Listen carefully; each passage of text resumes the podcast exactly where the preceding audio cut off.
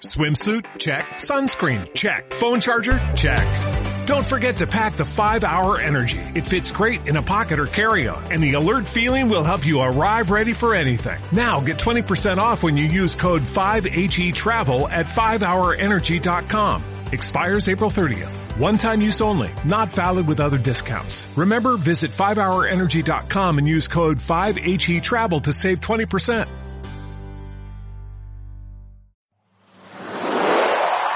Bienvenidos a Onda Felicidad, tu podcast sobre celiaquía, salud y bienestar.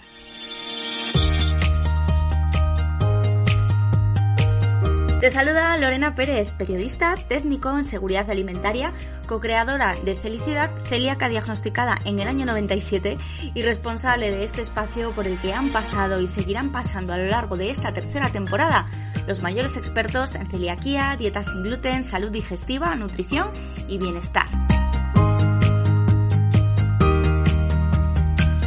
Cada semana te espera un episodio nuevo con información rigurosa, veraz, contrastada y actualizada, siempre de la mano de los mejores profesionales. Presta atención porque lo mejor está por escuchar. ¡Arrancamos!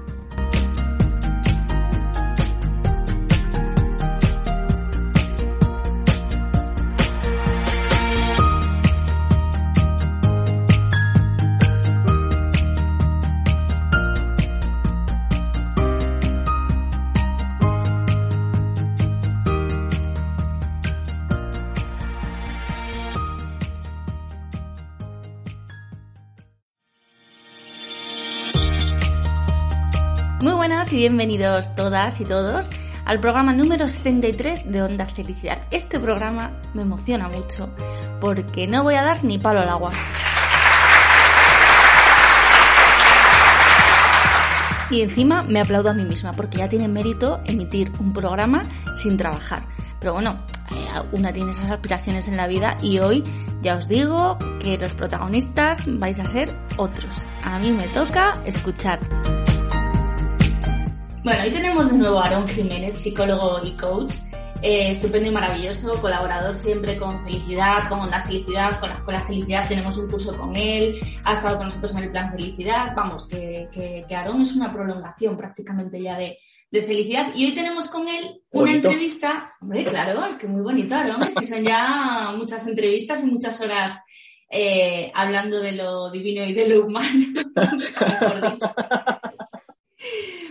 Bueno, lo que decía, que la entrevista de hoy es un poco diferente y os explico por qué.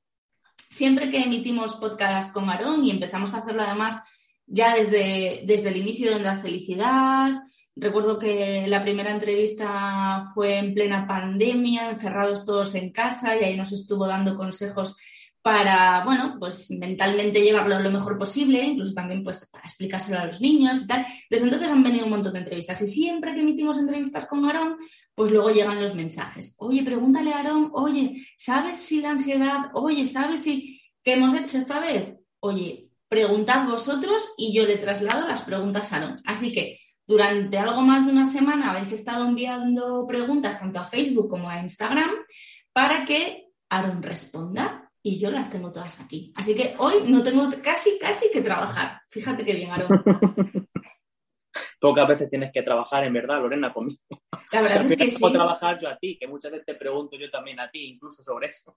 La verdad es que sí. Estábamos ahora revisando las preguntas y me dice, ¿puedes responderlas tú? Y yo, no, no, a mí déjame tranquila, yo pregunto. Esta vez está todo escrito porque lo habéis enviado vosotros y lo tengo mucho, mucho más fácil. Así que, Aaron, mm, bueno, todavía no te he dado la bienvenida. Bienvenido y mil gracias por estar aquí una vez más. Muchas gracias a ti, Lorena, como siempre. ¿Qué hacemos? ¿Arrancamos? Directamente, sí. Venga. Tenemos unas cuantas, nos han llegado preguntas de todo tipo. Nos han preguntado por temas de etiquetado, nos han preguntado, preguntado por temas digestivos, pero Aarón, como explicaba en redes y como explico siempre, pues es psicólogo, es coach, bueno, es un montón de cosas. Cuéntanos también para que la gente que todavía no te ha escuchado nunca te conozca un poquito más. Eh, Principalmente soy psicólogo, efectivamente, como dices. Eh, aparte de psicólogo, también soy coach, experto en inteligencia emocional, racional, ciencia cognitiva. Eh, tengo un posgraduado también en psicología de urgencia y emergencia, experto en psicología deportiva, que también es una de las cosas que más me apasiona. Algunas cosas más que tengo por ahí. y luego, además, soy celíaco también. que es algo que considero que para esto, para esto viene muy bien, porque no es solamente que pueda apoyar, sino que es que además lo comprendo de primera mano. Porque a mí me lo sacaron cuando tenía siete años, entonces he ido pasando no solamente por todos los procesos míos propios, sino que también echando la mirada atrás, también he podido comprender por lo que pasó mi madre, que a día de hoy muchas de las personas que te ven pues son padres, son madres que tienen esos miedos, que no saben muy bien cómo reaccionar. Entonces yo también tengo esa experiencia de haberlo observado y de haberlo estado viendo. Eh, has hablado de, miedo y tengo que recordar a la gente que en la Escuela Felicidad tienes un curso, un curso que no es un curso como los que nosotros tenemos habitualmente, es decir, que tienes ahí todo el material grabado y ya está, sino que es un curso que eh, imparte Aarón en directo, hace un seguimiento. El curso es algo así como eh, gestión de miedos ante la enfermedad, no solo ante la enfermedad celíaca, sino ante cualquier tipo de, enfermedad. Son sesiones en directo que él va eh, dirigiendo y, que bueno, pues nos ayuda a entender un poquito mejor esos, esas emociones ¿no? que todos tenemos, sobre todo cuando llega una enfermedad de carácter crónico, como es el caso de la celiaquía o de cualquier otra. Ahí queda ese curso. Avisados estáis. Sí, es, es dedicado principalmente al tema del miedo por las enfermedades y tal, pero al fin y al cabo lo bueno del miedo es que es una emoción básica, como ya hemos hablado otras veces. Entonces, cuando aprendes a gestionarlo para una cosa, te ayuda mucho también para el resto de ámbitos de tu vida. Pues yo cuando trabajo muchas veces con emociones, me da igual casi siempre trabajar si es para algo aplicado concreto o para, para cualquier otra cosa. Y muchas veces trabajo igual con empresarios, con deportistas, con celíacos porque están con el tema de la celiaquía, empezando y demás. La gestión emocional lo bueno que tiene es que es aplicable a muchos, a muchos ámbitos. Pues de emociones nos vamos a cansar hoy de hablar. Porque, como siempre, efectivamente, porque todas las preguntas que han llegado, que hemos seleccionado, porque había más, pero ya os digo, hay algunas eran sobre etiquetado, otras eran sobre problemas digestivos, ya tendremos gente que nos las resuelva, pero hoy vamos a hablar pues, con un psicólogo, entonces tienen que ser preguntas relacionadas con ese área que nos puede ayudar Aaron a resolver. Así que yo voy a empezar. Eh, como os decía en las redes, mm, las preguntas no son anónimas, pero tampoco desvelamos la identidad de nadie, simplemente tienen un nombre. Y hay gente que nos ha dicho yo directamente anónimo, pues directamente anónimo. Pero aquí están las preguntas que nos habéis enviado. Vamos a empezar con Rafa, que nos dice. Lorena, te respondo por aquí que el cajón limita, porque siempre dejo un cajoncito y el cajoncito tiene unos eh, caracteres limitados, limitados, entonces, vale. Dice, consejos o pautas para poder gestionar la frustración emocional posterior al diagnóstico. En mi caso, un año desde que me dijeron que era celíaco, todo en casa controlado, no hay evidencia de contaminación cruzada, materiales, utensilios, todo independiente, guardado y protegido. Voy a la ITV celíaca, vamos, voy a revisión. Los anticuerpos me salen positivos en sangre, aunque mejor que al inicio, es decir, pues se han reducido y están mejor, pero siguen elevados. ¿Qué sensaciones tengo? Frustración y llantera total frustración y llantera total. Es decir, haciendo las cosas bien, claro. Haciendo las cosas bien. Ahí probablemente me viene a la cabeza que también haya mucha sensación de culpa. Según lo que, según lo que, lo que entiendo. No sé si será así como tal también, Rafa. Sí que es cierto que muchas veces el ser humano tendemos a focalizarnos en todo lo que estamos haciendo y estamos haciendo mal, muchas veces con la buena idea de querer incluso mejorarlo. Cuando pasan este tipo de cosas, eh, nosotros entramos en una dinámica muchas veces que es de la culpa, lo que nos hace a nosotros la culpa es que nos deja, nos deja como anclados al momento. Es decir, cojo la fusta, me empiezo a pegar y me quedo anclado en el momento, lo que hace que para mí avanzar sea más difícil. Entonces, es bueno incluso sustituir, sustituir incluso la palabra culpa por la palabra responsabilidad.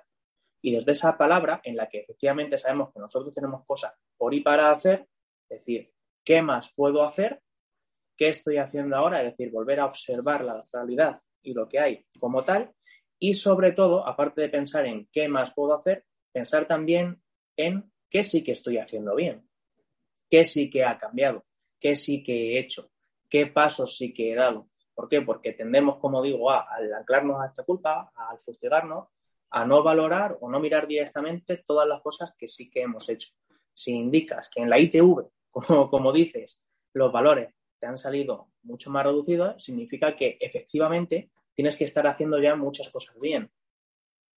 Entonces, es simplemente volver a revisar, volver a hacer y focalizarnos en que ya hay cosas que estás cambiando. Si te lo han diagnosticado hace poco, yo hay un ejercicio que hago muchas veces con, con mis clientes. Y no sé si lo he explicado aquí alguna vez, incluso, Lorena. Puede ser. Puede ser. De hecho, yo le explico para que, para que le venga bien. Muchas veces les pongo a saltar y a lo mejor les intento hacer que den un salto de tres metros o más. Desde aquí, desde mi mesa hasta la puerta. Eh, les digo, hacer un salto de una. Claro, la gente se queda un poco al principio, no, no, no llego, no llego hasta allí, pues saltar aquí tres metros, no, no llego hasta allí. Digo, tienes que llegar saltando. No, no, es que no llego. Y al final digo, vale, digo, yo que te estoy pidiendo, que llegues saltando, ¿no? Vale, muy bien. Saltando, ¿en cuántos saltos puede ser? ¿Uno, diez, veinte, tres? Ah, no, es que si es veinte, a eso voy andando incluso, ¿vale? Pues hacia la puerta. ¿Qué es lo que nos ocurre? Que cuando muchas veces vemos algo que, se nos, que parece que se nos complica o parece que vemos que es muy alejado, lo que tendemos a hacer es una de dos, o no hacer y quedarnos en el sitio, o saltar, saltamos directamente, nos quedamos a lo mejor en mitad, hacemos un metro y medio de salto, y al ver que no he llegado, lo que hago es coger y dar, en vez de dar otro salto, me doy la vuelta y vuelvo al principio, y lo vuelvo a intentar. Y salto otra vez, y vuelvo al principio, y salto otra vez. ¿Qué ocurre? Aquí es donde llega la frustración, porque no he visto ya todo lo que he avanzado. Evidentemente, llegar desde el punto A hasta el punto B, si es algo que se nos complica al inicio, va a ser difícil. Eso sí, si lo voy dividiendo en pasos y voy observando qué es lo que ya he hecho hasta ahora, qué es lo que ha avanzado hasta ahora, la sensación es muy diferente. Esto, por ejemplo, me pasa incluso con casos de ansiedad, de depresión, para irnos a algo más extremo. que dice, es que hay veces que tengo la sensación de que no he avanzado y los pongo a hacer el ejercicio y digo, ¿estás igual hoy que el día que, nos conocimos a lo mejor? No, he cambiado en esto, en esto, en esto, en esto y en esto. Vale, ¿cómo te sientas ahora? Oh, pues mucho mejor. Porque estoy viendo que efectivamente estoy haciendo cosas por y para mí. En este caso, Rafa, tú seguramente ya estás haciendo muchas cosas por y para ti. Entonces es bueno que también te focalices en el motivo por el que estás haciendo eso, que seguramente sea tu salud y tu bienestar, y que observes todo el cambio que ya llevas. Que probablemente haya alguna cosita por ahí que a lo mejor es lo que está ocurriendo, ¿vale? Vale, perfecto, no pasa nada, ya has hecho mucho. Es bueno valorar todo eso y valorar tu intención, el qué es lo que quieres conseguir. Cuando valoramos todo lo que nosotros hacemos por nosotras, nos ayuda muchísimo a manejar también esa frustración, porque ponemos el foco en nosotros, no solamente en lo malo. ¿Que hay que, cambiar a lo mejor algunos patrones o algunas cosas? Bueno, se observa otra vez, mira por la realidad y a ver qué podemos hacer. Incluso aquí, aunque ya no sea parte de psicología, miraría si por un casual tienes a lo mejor algún restaurante típico que tenemos todos algunas veces que vamos una vez por semana o cosas así, que a lo mejor puede estar influyendo, no porque ellos quieran, evidentemente, sino pues porque a lo mejor, bueno, pues no tienen a un conocimiento pleno sobre, sobre ello. Qué bueno, sí, hay que ver un poco el, vaso medio lleno, no siempre medio vacío, ¿no? Efectivamente. Yo se lo comentaba. sobre todo, ¿hacia dónde nos dirigimos? Claro, se lo comentaba a Rafa, ¿no? Entiendo perfectamente esa frustración de decir, madre mía, si he sido súper estricto, si he hecho muchísimos cambios eh, y llego al médico pues contento porque entiendo que todo va a estar mucho mejor y me dice que todavía, entonces entiendo esa, esa sorpresa, pero claro, eh, yo lo que decía es, pero han bajado, o sea, igual te cuesta un poco más, pero han bajado, ¿no? Entonces, bueno, pues hay que seguir haciendo las cosas bien, hay que revisarlo todo y y, gestionar esa frustración, porque obviamente no nos lleva a verla, no nos va a ayudar. Efectivamente. Bueno, pues Rafa, esperamos haberte ayudado. Esto parece, lo vamos a llamar, eh, en, Instagram ponía algo así como pregúntale a Aarón, pues esto es responde a Aarón. Aarón responde, Aarón responde. Marta me dice, aquí te dice, mi hijo de 16 años se salta la dieta cuando sale de casa. Lo hizo alguna vez y ahora me da mucho miedo dejarle salir. Así que estamos todos los días con peleas porque me da miedo que salga y coma lo que no debe. ¿Cómo se, los puedo, ¿Cómo se lo puedo explicar o cómo me puedo relajar? Él dice que confíe en él, pero me da miedo. Vale, esto me recuerda a una conversación que tuve hace dos semanas con, una enfermera que me hizo analítica. Justamente estuvimos hablando de ello, oye, medicamentos y tal, cualquier cosa, digo, pero que es sin gluten. y justamente también me puso este ejemplo que le pasaba lo mismo con, con su hijo. Es decir, que es algo muy común. ¿Por qué? Porque con los chavales, con los adolescentes principalmente, hay una cosa que se llama grupo de pares, es decir, su grupo de iguales. Como seres humanos tenemos tres, necesidades que son muy básicas, que son las de control, la de seguridad y la de pertenencia. La de pertenencia es la de pertenecer a un grupo. Me da igual si es una pareja, que es de dos, si es un grupo de amigos, si es una familia. Tenemos esa necesidad de pertenencia. Entonces, ¿qué ocurre? Que ante los miedos y el pensar que a lo mejor, si no hacen lo mismo que los demás, van a ser excluidos, en muchas ocasiones tienden a tener comportamientos que no son sanos. Aquí estamos hablando, por ejemplo, de lo de comer lo que no puede ni debe comer. Hay en otras ocasiones que es, por ejemplo, consumo de algunas sustancias. ¿Por qué? Por lo mismo. Entonces, la forma de trabajar con ellos, una de las formas más ideales de trabajar con ellos es ser muy abierto en cuanto a las emociones. Hay un patrón que tenemos muy instaurado, que es que parece que se puede hablar de todo, menos de cómo nos sentimos en muchas ocasiones. Y me parece que lo he dicho un montón de veces, ¿no? Que miedo y tristeza tendemos aquí a guardarla y a no hacer nada con ello. Entonces, claro, si nosotros no estamos acostumbrados a hablar de emociones dentro de casa, cuando va a salir alguna, pues nos cortamos. Nos cortamos nosotros, si tenemos críos también se cortan ellos porque no están acostumbrados. Entonces, hablar de esas emociones directamente es sano, tanto para ti en este caso, para exponer el miedo que tienes el motivo por el que tienes miedo, exponiendo muy bien los motivos por los que te da miedo, como también que la otra persona, en este caso tu hijo, se pueda también abrir a expresar los miedos que tiene. En este caso, después de que se abra, sería ideal trabajar en su seguridad, es decir, que se focalice en él, en lo que es sano para él en lo que es bueno para él. Siempre, como digo, siempre a través de la pregunta. Es decir, que, qué opina él, qué repercusiones que puede tener para él, eh, qué piensa él también de su grupo de pares, en este caso, es decir, qué confianza tienen ellos, cómo creen que ellos podrían reaccionar. ¿Por qué? Porque muchas veces tendemos a dar un consejo y eso sale, entra por un oído y sale por el otro y no hacemos nada. Cuando nosotros preguntamos, lo que estamos generando es que la persona pueda pensar un poquito más allá. Puede ser un poco más introspectiva. Y en muchas ocasiones me he quedado, vamos, he visto directamente chavales que después de pararse a pensarlo dicen, no, sé, que son mis amigos de toda la vida. O sea, es que lo que ellos no quieren es que yo me ponga malo. Y muchas veces el nivel de conducta entonces disminuye porque se dan cuenta de que se lo están creando ellos. Hay que tener en cuenta que, como hemos dicho también muchas veces, la ansiedad está en la cabeza, es un exceso de futuro, por así decirlo, dicho mal y pronto. Sí. Un exceso de futuro. Entonces, nos viene porque hay una serie de pensamientos que son catastróficos, los easy, que nos empiezan a saltar la cabeza, easy, easy, y si de repente no quieren salir conmigo, easy me dejan de lado, easy no sé qué, easy no sé cuánto o directamente no me quiero sentir diferente en este sentido. Entonces, ¿qué ocurre? Que al pensar en todo ello, muchas veces se montan, por decirlo, su película, y cuando se montan su película, tienden también a este tipo de conductas. Entonces, desmontarles a través de preguntas ese tipo de películas también es muy sano. Pero es difícil a veces, ¿no? Hablar de esas cosas cuando no estás acostumbrado o cuando en tu familia, en tu entorno, eh, pues hablar de emociones no es fácil y al final lo que pasa es que yo te digo, no salgas, tú dices, salgo por mis narices y lo que se genera es una tensión y, una rabia y, un conflicto exacto y, un enfado. No, no, se genera tristeza. acaba de... Además que esto, fíjate que es una de las cosas que hablamos hasta el primer día. Yo creo que siempre que venimos lo... sale el tema directamente, Lorena, que la rabia casi siempre es tristeza y no es enfado. Enfado es lo que yo tengo por no ser capaz de expresar lo que quiero decir de verdad. En este caso, miedo o tristeza. Que de repente mi madre me ha hablado así, yo me he puesto a la defensiva, tampoco quería actuar así, he respondido así, y ella de repente también se ha enfadado, no se ha enfadado, en verdad la dolito que yo le hable así, y entramos en un círculo vicioso en el que estamos todos enfadados, nadie está enfadado en verdad. Y eso en familia, con amigos, con parejas principalmente, es lo que nos suele ocurrir. Madre mía, pon un psicólogo en tu vida.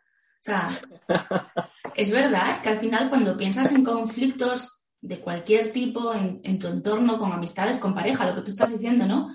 Muchas veces no entiendes lo que estás sintiendo y como no entiendes lo que estás sintiendo, no puedes solucionarlo o tratar de solucionarlo o lo intentas y sale mal porque no has interpretado bien lo que siente la otra persona.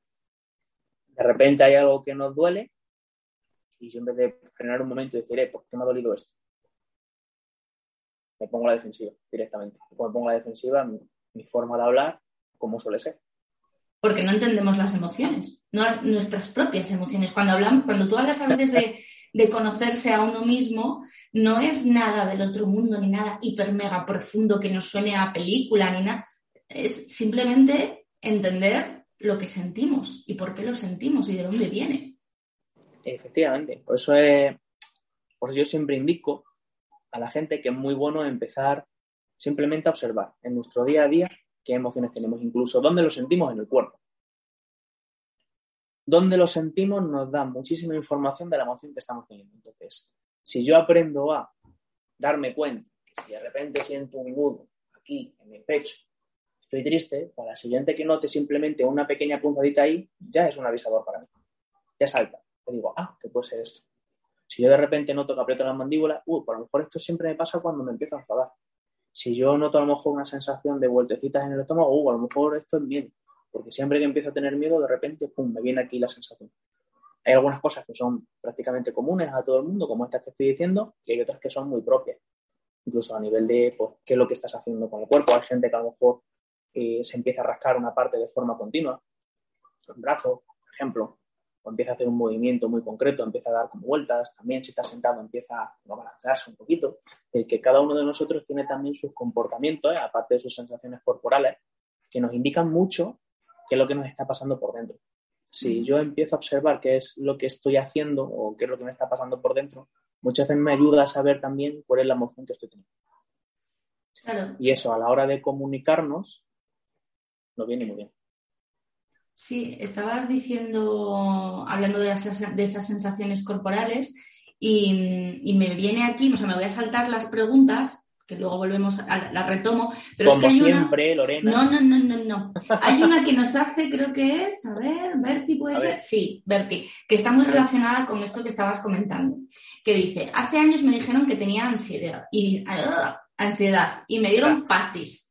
Me, tenía ansiedad y me dieron pastis. Yo notaba nervios. Yo no notaba, perdón, yo no notaba nervios, pero sí me dolía la cabeza siempre. Tenía como mareos o hormigueo en las manos, pero con las pastis se me pasó. Luego llegó la celiaquía y volvió todo eso. Me dicen que es ansiedad por el diagnóstico, pero no me dan pastillas porque ya hago dieta sin gluten, supongo. ¿La ansiedad puede provocar síntomas físicos como estos que te digo? Gracias. Sí. Y ahora lo explico. Sí, de hecho hay una cosa que se llama somatización y es que el cuerpo se coge el estado de la mente, por así decirlo, y empieza también a generar su propia sintomatología. Por ejemplo, muchas tensiones musculares o de estos típicos que no tienen la espalda y demás, los, ¿cómo se llaman? Los, nudos o las contracturas. Contracturas, sí. Todo eso es, por ejemplo, muy común. ¿Qué ocurre? Que muchas veces cuando nos duele a nosotros la cabeza, lo que estamos haciendo sin darnos cuenta incluso es apretar la mandíbula, si nos duele por la parte de adelante, o que se nos haya cargado toda la parte de atrás, luego todas las partes de las cervicales y nos duele también para arriba. Aparte de eso, efectivamente, el hormiguero, el hormigón en las manos, concretamente, se llama parestesia. Es decir, que tiene un nombre específico para ello. Y ocurre cuando nuestro nivel de ansiedad es elevado. Dentro de los síntomas de la ansiedad, por lo tanto, sí que hay muchos que son físicos incluso. Eh, si piensas en un ataque de ansiedad, por irnos un poco más al extremo, vas a ver todos estos síntomas un poco más agravados, que son, por ejemplo, lo que te empieza a latir un poco más rápido el corazón, que tengas la sensación de que no respiras o tengas presión directamente en el pecho, el tema de las parestesias, el tema de la sensación, incluso hay cosas que también son cognitivas, sensación de que voy a perder el control o sensación de que me va a pasar algo malo, es decir, que los síntomas son bastante variados y todo el tema de esa parte fisiológica efectivamente también existe. Y lo que comenta de las parestesias, de hecho, es un síntoma muy concreto. Si has tenido ansiedad y de repente te diagnostican con algo que puede hacer que tu cuerpo entre en ansiedad porque no sabe muy bien, tienes incertidumbre hacia el futuro, volvemos a hablar de futuro, debido a esa incertidumbre es normal que te pongan nerviosa, que te entren miedos y por lo tanto que también tengas ansiedad. Y si tu cuerpo ya tiene asociado que cuando te pones nervioso una de las cosas que te pasa es la parestesia, pues es normal que te ocurra como tal.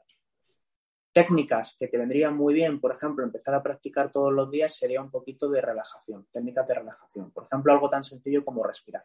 Hacer técnicas de respiración para bajar ese nivel de activación.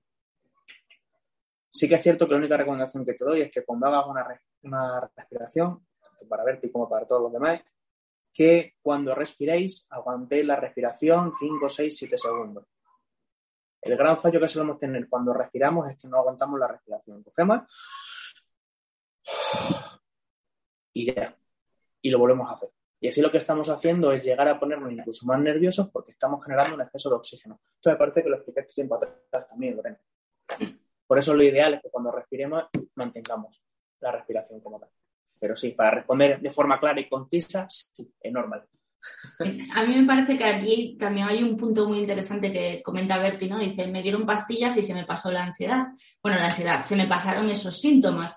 Ahora han vuelto los síntomas y claro, yo que también he sido paciente de, de ansiedad y de pastillas, estas cosas, yo aquí el consejo que doy personal y sin ser profesional, obviamente, es que los psicólogos están para estas cosas, para ayudarnos a gestionar esto, a comprender esto y, a no depender todo el rato de, pastillas. Tú, yo recuerdo que en, la sesión que nos diste en el plan felicidad explicabas que en ocasiones sí es necesaria esa, medicación para bajar el nivel, pero tiene que ir acompañada de normalmente de, de una terapia para ayudar a que esto no vuelva a ocurrir y no dependamos siempre de, de esos fármacos que nos pueden ayudar, obviamente, que es muy importante, pero bueno, que, que también a través de la terapia conseguimos cosas.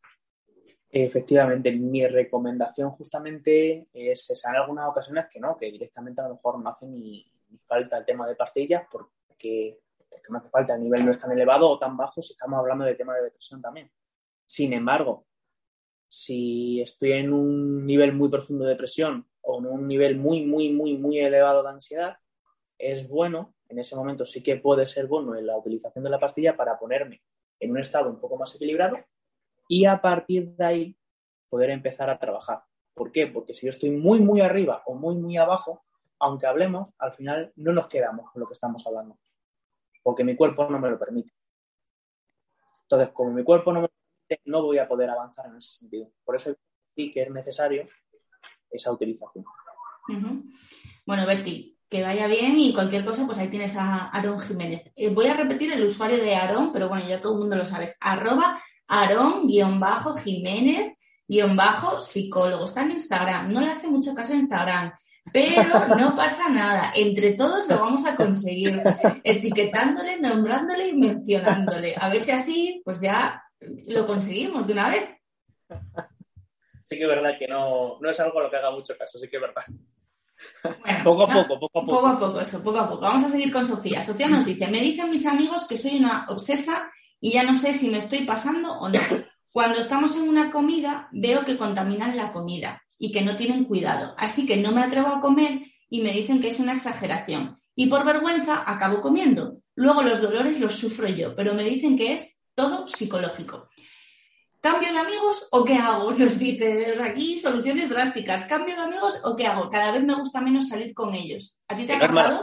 Poco, ¿eh? Oye, si a veces las compañías no son las más recomendables, entonces, bueno, pues bueno, yo lo dejo. A mí me dice, si a mí me ha pasado, a mí me ha pasado, pero como yo soy más cabezona que nadie, pues cuando veo que me contaminan la comida, primero me enfado y les digo, oye, tened cuidado, por favor, no como y bueno, pues yo qué sé, pues me busco una fruta o lo que sea, o cuando llego a mi casa como o ya está. No he cambiado de amigos de momento. yo, yo tampoco. Además que hay algunos que no se dan cuenta y luego se te quedan mirando el pobre con una cara de... Sí. Aquí... claro, pero aquí dice que le llaman exagerar y que le dicen que es psicológico. Entonces, claro, igual hay que explicárselo a sus amigos. Sí, ¿cómo, perdona, cómo decías que se llamaba que no me he dado cuenta? Sofía. Sofía, vale, Sofía. Una de las cosas que recomendaría yo aquí sería trabajar en tu forma de comunicación. ¿Qué quiero decir, qué quiero decir con esto también? Que si me dices que muchas veces al final acabas cediendo o acabas comiendo, lo que estás generando ahí es una conducta que es pasiva. En comunicación se llamaría conducta pasiva. ¿Qué ocurre con una conducta pasiva?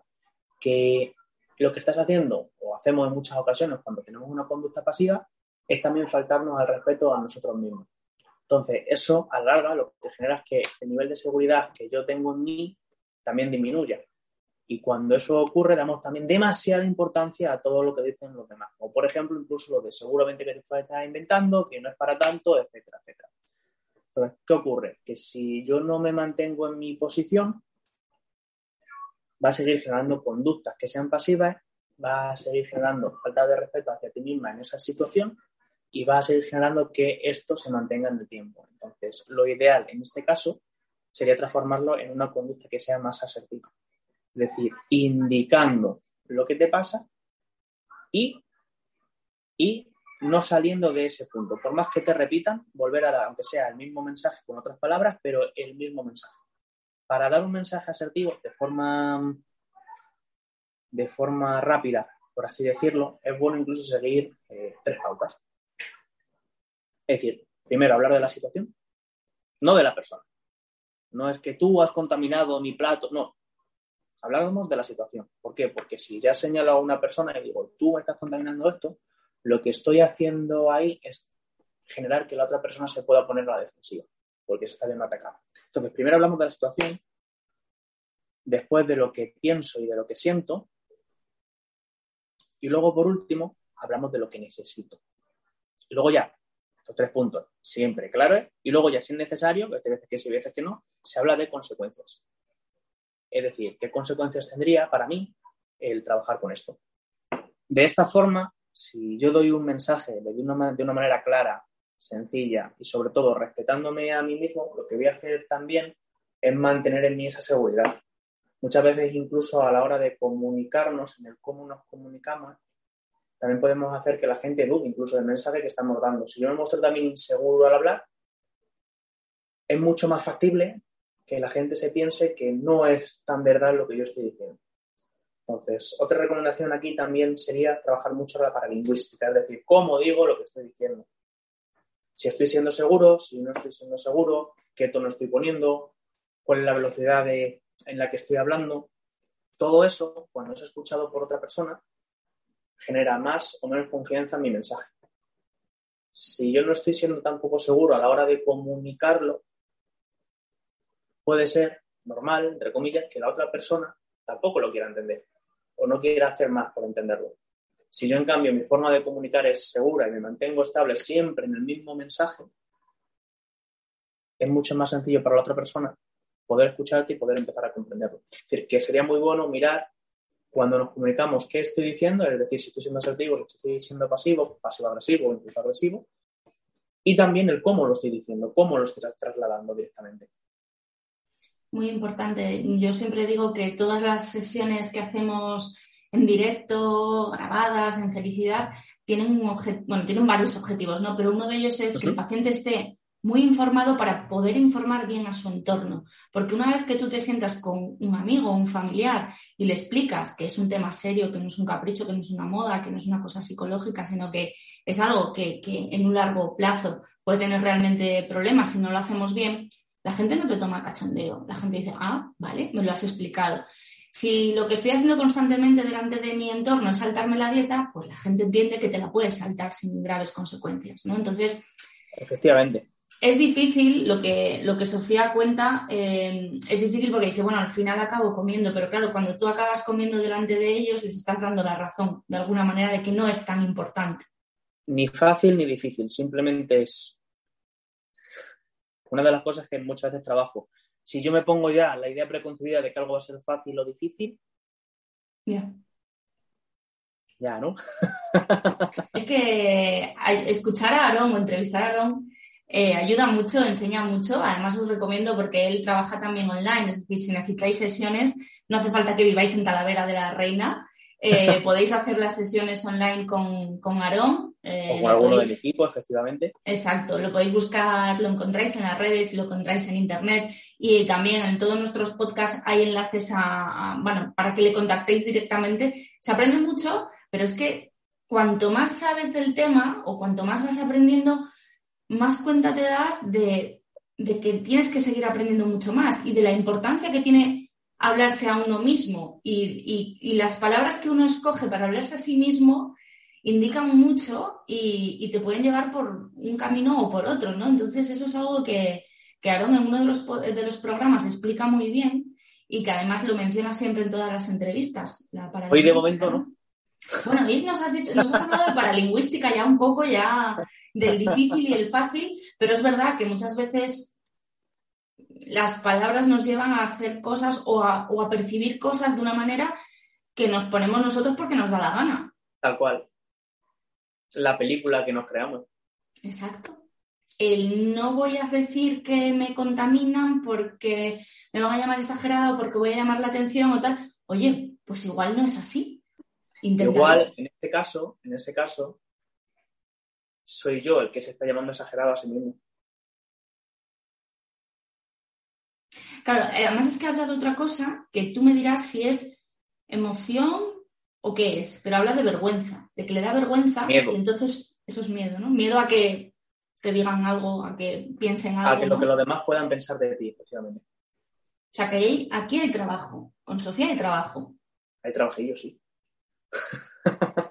Por desgracia, esto que cuenta Sofía es bastante común en, la enfermedad celíaca. por, eso, por eso la digo que eh, Sofía, que trabaje mucho en el tema de la asertividad. De hecho, si tuviese que recomendarte un par de libros, hay unos que son de Olga Castañer, se llaman, que son de asertividad. Uno es como tal la asertividad y otro aplicaciones prácticas con ejercicios y tal, que están bastante bien. Son muy sencillitos de leer, son económicos y están bastante bien. Entonces, échalos un ojo. ¿Por qué? Porque cuanto más asertiva eres, más te estás respetando a ti mismo y cuanto más te respetas a ti mismo, más confianza y a más confianza, menos miedo, más seguridad, menos miedo. Entonces, esa vergüenza también disminuye. Por eso cuando has hablado también de la vergüenza y tal, por eso yo directamente también el tema de la asertividad, porque al final es un círculo, por así decirlo. Lo de la seguridad además es muy guay, porque cuando tú tienes una barrera que la tienes tú porque te la impones tú. Y sin embargo, bueno, sí, la verdad es que sí. la verdad es que sí. Pero la de sí que con nosotros. Ahí no tenemos nada que hacer, por desgracia. Pero muchos bloqueos, eh, cada uno tendrá los suyos, ¿no? Pero cuando empiezas a, pues eso, a escuchar a Aarón, a, seguirle un poquito las cosas, los consejos que nos da y tal, y empiezas a darte cuenta de que esas cosas te las impones tú a ti mismo porque te da la gana y dices, voy a ver si voy, a superarla un día, a ver qué pasa. Y no pasa nada malo, dices, ostras, qué guay. Y eso ganas un poquito de confianza, ganas un poquito de seguridad, dices, pues venga, voy a hacer otra. Y, es muy guay, o sea, la sensación es muy, muy chula. Entonces, bueno, pues yo animo a toda la gente que, que tenga en cuenta estos consejos para superar esas cosas, porque depende de nosotros. La mejor forma de trabajar con el miedo, una de ellas, evidentemente, es la de la exposición. Exponer, exponer exponer. Si lo hacemos pasito a pasito, que lo que estás diciendo ahora se llama desensibilización sistemática. Si lo hacemos de golpe, se llama inundación. Depende de la persona de una forma o de otra. Eso sí, el que decida tirarse a la piscina con algún miedo y hacer una inundación, es decir, tengo, por ejemplo, para irnos a algo más que se pueda ver, tengo miedo a los perros, pues me acerco de repente a un perro, que sepa, eso sí, porque muchas veces luego aplicamos de repente, ah, no, me han dicho que me ponga y me pongo. Aquí hay que tener unas pautas muy claras, es decir, que es bueno también consultar y ver cómo se hace, porque si yo, por ejemplo, voy, cojo un perro cuando tengo feo a los perros y estando en una crisis de ansiedad me voy, lo que genera es que el miedo se acrecente, no que disminuya. Entonces, aunque siempre decimos que la exposición es necesaria, tiene que ser una exposición bajo unos baremos y bien gestionada. En ese caso, por ejemplo, para terminar de explicarlo, en ese caso, por ejemplo, si hasta que yo no termine, hasta que yo no esté tranquilo con el perro encima, por muy mal que lo esté pasando durante esas dos horas seguidas, no me puedo ir. Porque cuando generaría que el miedo, como decía, aumentase otras cosas más del día a día, pues sí, pasitos a pasitos y poquito a poco. Ahí así. Bueno, pues Sofía, dale caña, de momento dale una, oportunidad a tus amigos. Eh, que, los pobrecillos, pues igual cuando tú se lo expliques, de verdad, bien, tranquilamente, eh, pues hasta se sienten mal, ¿no? Decir, ay, pobrecilla, lo que, lo que le hemos hecho porque por desconocimiento. Pero bueno, ahí vamos. Anónimo nos deja un mensaje parecido. Dice, en mi casa me toman a cachondeo. Dicen que toda la vida he comido pan y de todo y que por tener un poco de diarrea no me voy a morir. Me desespero porque me da mucha rabia escuchar eso y noto que me encuentro mal, como triste, de bajón, incomprendida y sola. Luego entro en Instagram, te leo, gracias, y me doy cuenta de que no tienen razón, pero no sé qué más hacer. Me da muchísimo miedo que mi hija, es que aquí hay tema, me da muchísimo miedo que mi hija pequeña sea celíaca porque también tiene síntomas, porque pienso que a ella quizás le pase lo mismo que a mí y no nos entiendan a ninguna. Bueno, pues lo primero Lo primero, a tu hija no creo que le pase lo mismo que a ti, porque tu hija ya de momento te tiene a ti.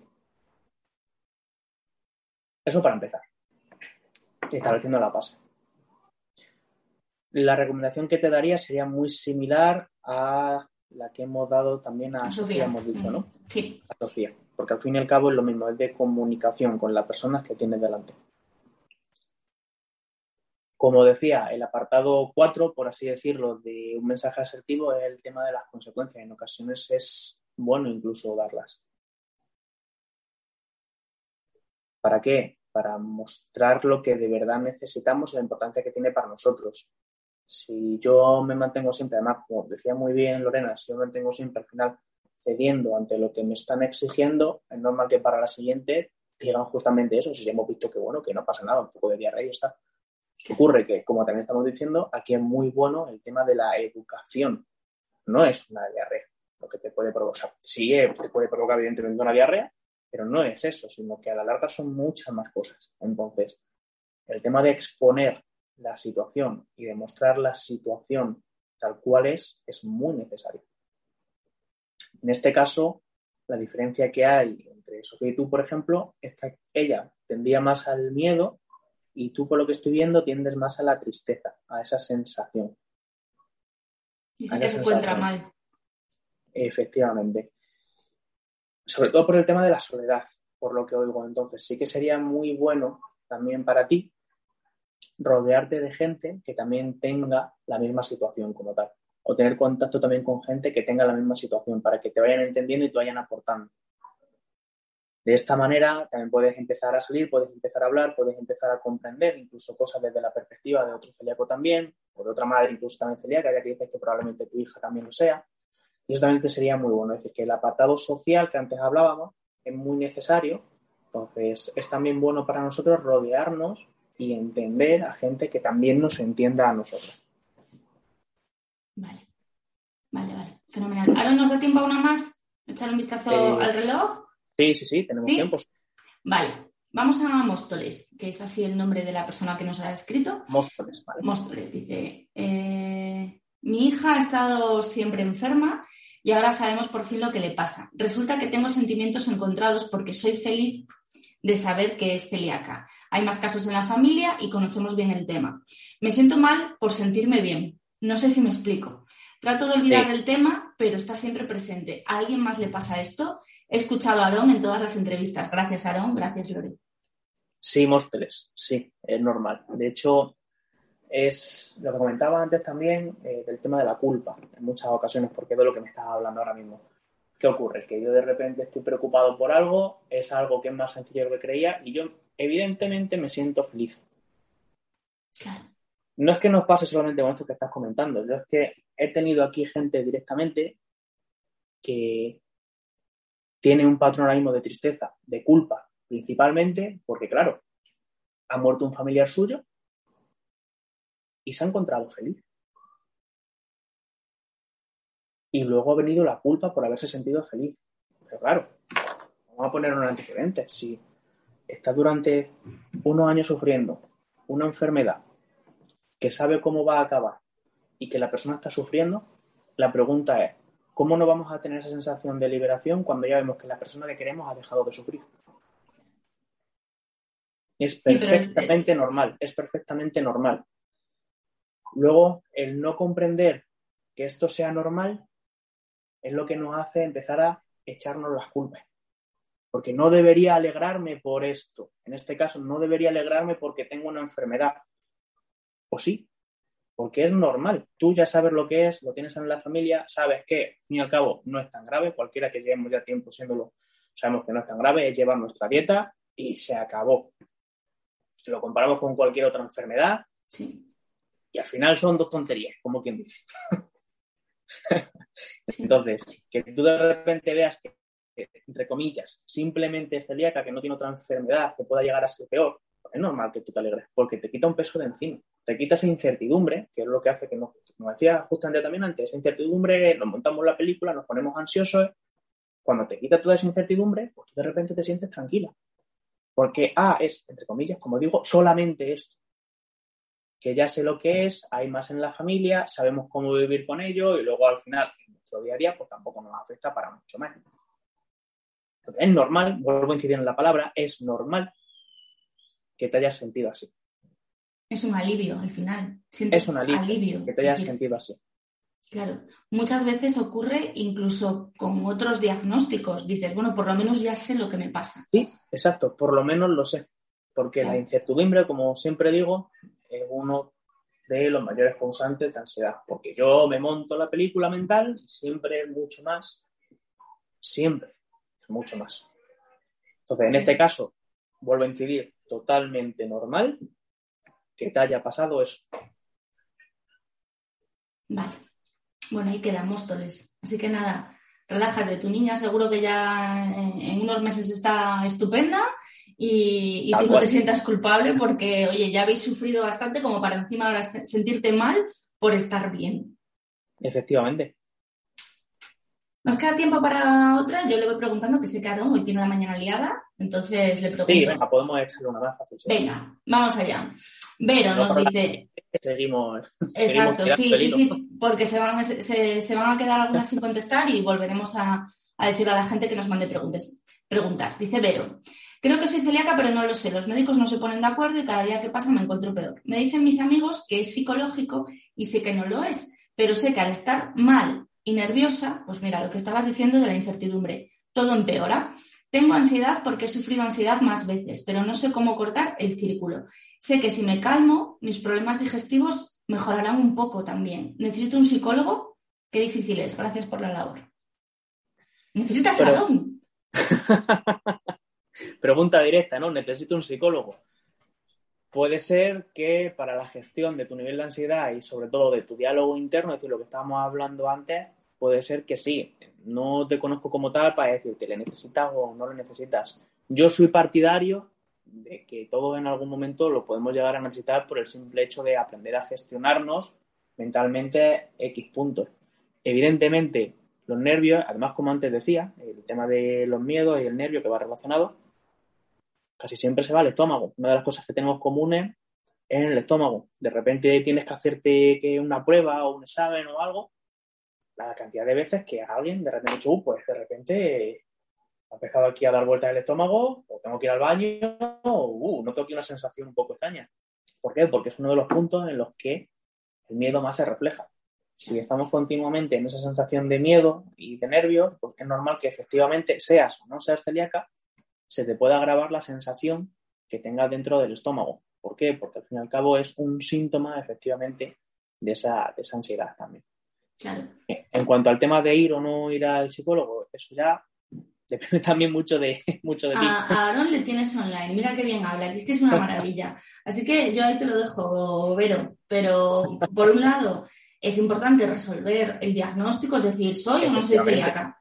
Porque Claro, eh, al final vivir en incertidumbre, pues es lo que tiene, que nos genera pues ese estrés y tal, pero si ya has tenido, como dices, más episodios de ansiedad, pues quizás te venga, te venga bien pues que un profesional te ayude también a entender todo esto y a gestionarlo para que eso baje y, todo se calme. Al final, si estamos nerviosos, a mí me pasa eso. Yo me acuerdo, fui a hacer un examen eh, de selectividad y a mí los nervios siempre se me iban ¿eh? al estómago, hace, hace, décadas.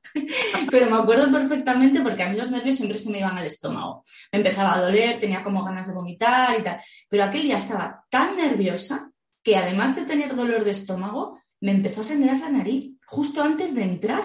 Y dije, voy a explotar. O sea, esto significa que debo estar por dentro. Claro, eso te das cuenta con el tiempo. Yo pensé que igual me había dado un golpe o lo que sea. Pero me empezó a sangrar la nariz dos minutos antes de que me pidieran el DNI para entrar a hacer el examen de inglés. No se me olvida. O sea, el, cuerpo, cuando está, cuando está, a un nivel a, tope, hace lo que puede, ¿no? Literal, hace lo que puede. Hace lo que puede. Hace lo que puede.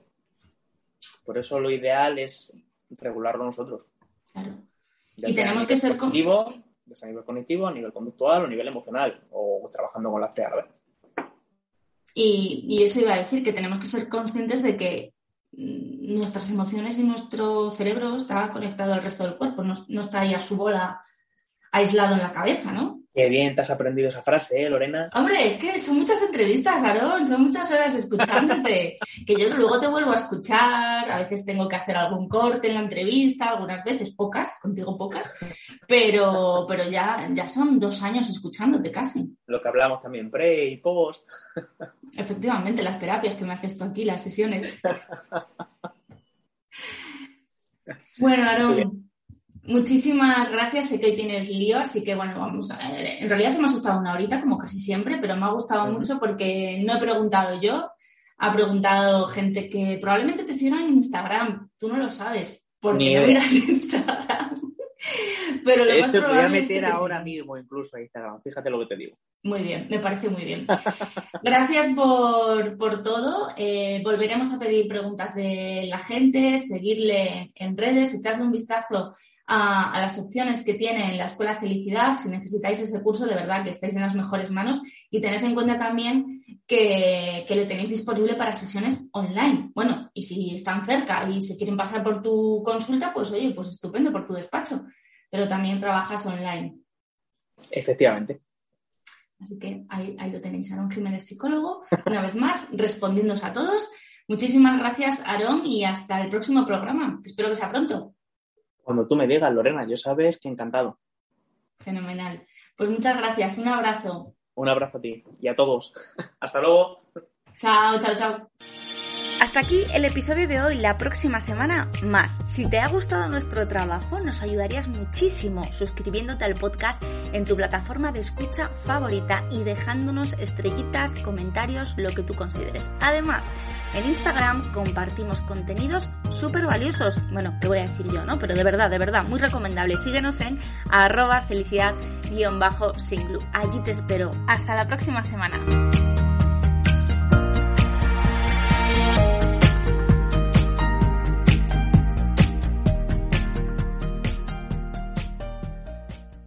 Reducing the amount of waste in your workplace will have a positive impact on our environment and can save your business money. It's also the law in Montgomery County. Make it your business to recycle right. Learn more at montgomerycountymd.gov slash recycle right or call 311.